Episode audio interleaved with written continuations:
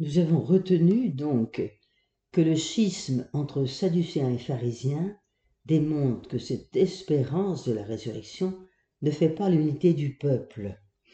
Revenons au verset 8 du chapitre 26. Pourquoi juge-t-on incroyable parmi vous que Dieu ressuscite les morts? Je poursuis la lecture. Pour ma part, j'avais vraiment cru devoir combattre par tous les moyens le nom de Jésus la Nazaréen. Et c'est ce que j'ai fait à Jérusalem. J'ai en personne incarcéré un grand nombre des saints en vertu du pouvoir que je tenais des grands prêtres. Et j'ai apporté mon suffrage quand on les mettait à mort.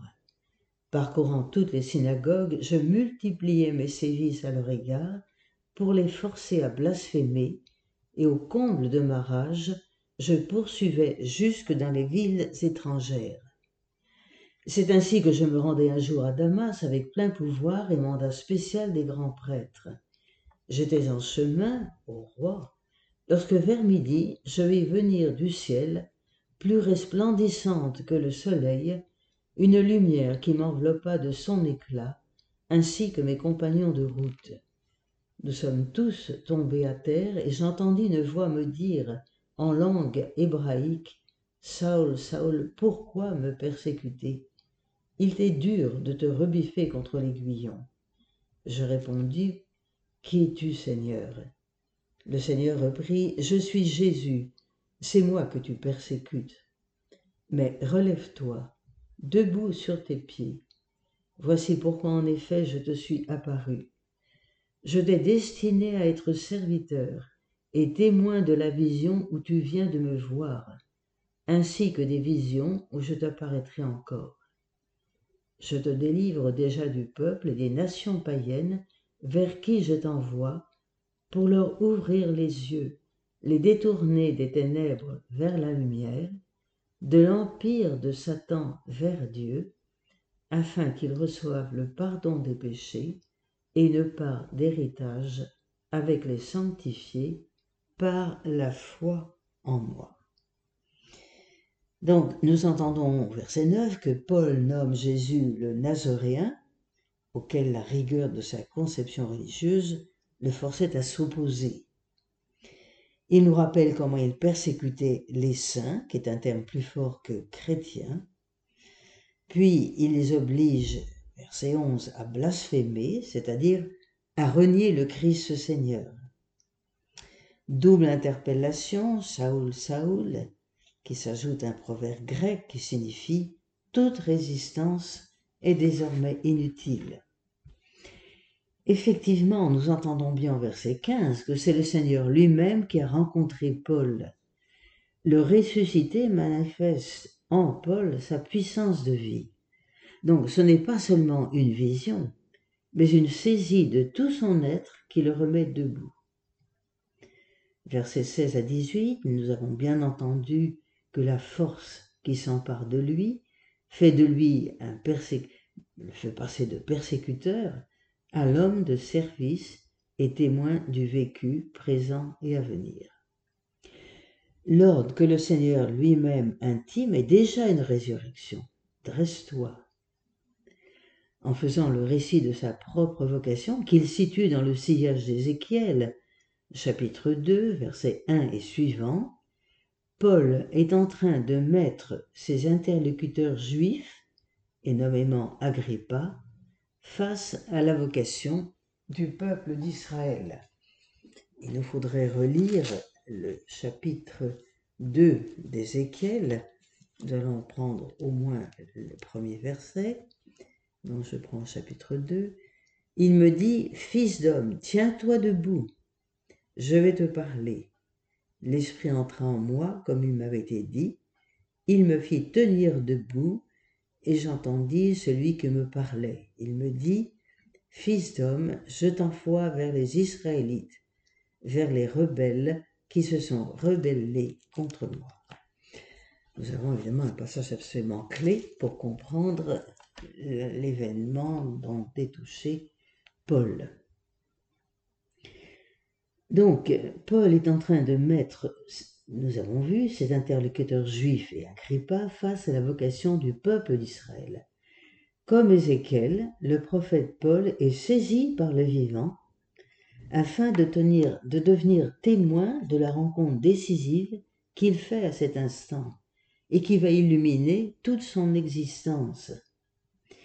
Il représente Israël, puisque retranché du peuple et des nations, verset 17, il expérimente ce que David demandait pour le peuple au jour du transfert de l'arche à Jérusalem. Écoutons, nous sommes au premier livre des Chroniques, chapitre 16, verset 35. Sauve-nous, Dieu de notre salut, rassemble-nous, retranche-nous du milieu des nations, nous rendions grâce à ton saint nom. Donc Paul est bien mis à part, selon la vocation de Jérémie, chapitre 1, qu'il réassume à son tour. Sa tâche, c'est d'ouvrir les yeux, les yeux des païens, pour les retourner de la ténèbre vers une lumière. On a bien ici le cheminement du salut qui était désiré par David, d'abord une marche vers la lumière, Isaïe 35, puis la vocation du serviteur Israël, telle que Isaïe nous la rapporte, à la fois chapitre 42 verset 6, puis chapitre 42 verset 16. Donc, Paul a bien situé son apostolat dans la mouvance prophétique de la mission d'Israël. Il reste encore à traduire l'exigence actuelle que suppose cette mission. C'est une conversion dès lors qui s'impose pour les retourner de l'autorité de Satan vers Dieu. Verset 18. La dernière expression peut rappeler la bénédiction de Moïse aux douze tribus d'Israël, Deutéronome chapitre 33, verset 3 à 5.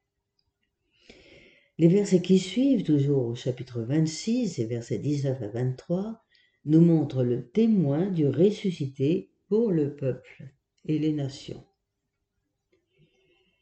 Verset 19, Paul amène ainsi sa deuxième proposition Je n'ai pas été rebelle à la vision céleste. Fidèle à marcher dans les pas d'Ézéchiel, il a traversé les épreuves dans la force de celui qui l'a rencontré sur le chemin de Damas. Sa foi témoigne du vivant. Au verset 20 que nous avons entendu, pour une troisième fois, Paul reprend un exposé des faits afin de prouver la fidélité qu'il vient d'affirmer.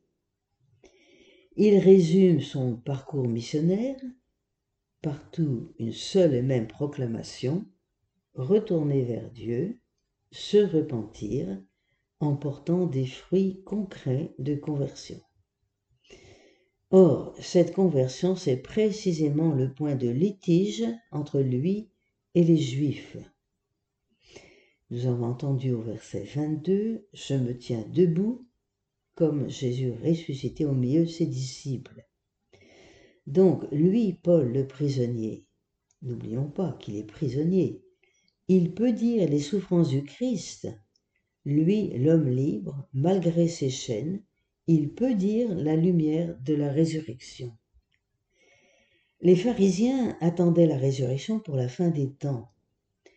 Or voici que Paul leur donne à voir en sa personne la puissance active du premier ressuscité d'entre les morts. Il est la résurrection pour tous, lumière pour le peuple et les nations. Verset 23. Au verset 23 que nous allons entendre, le Christ a souffert et lui, le premier à ressusciter d'entre les morts, il doit annoncer la lumière au peuple et aux nations païennes nous retrouvons bien les allusions à la vocation du serviteur souffrant Isaïe 42. La bonne nouvelle, c'est la proclamation de Paul, mais c'est Paul lui-même, témoin lumineux de celui qui l'a rencontré dans la lumière sur le chemin de Damas. Comme celle des apôtres, la mission de Paul se rattache directement au Christ comme celle des apôtres, la mission de Paul réalise une tâche qui fait partie intégrante du programme assigné au Messie par les Écritures, rappelons-le, annoncer la lumière au peuple et aux nations. Le chapitre 26 se termine par les versets 24 à 32.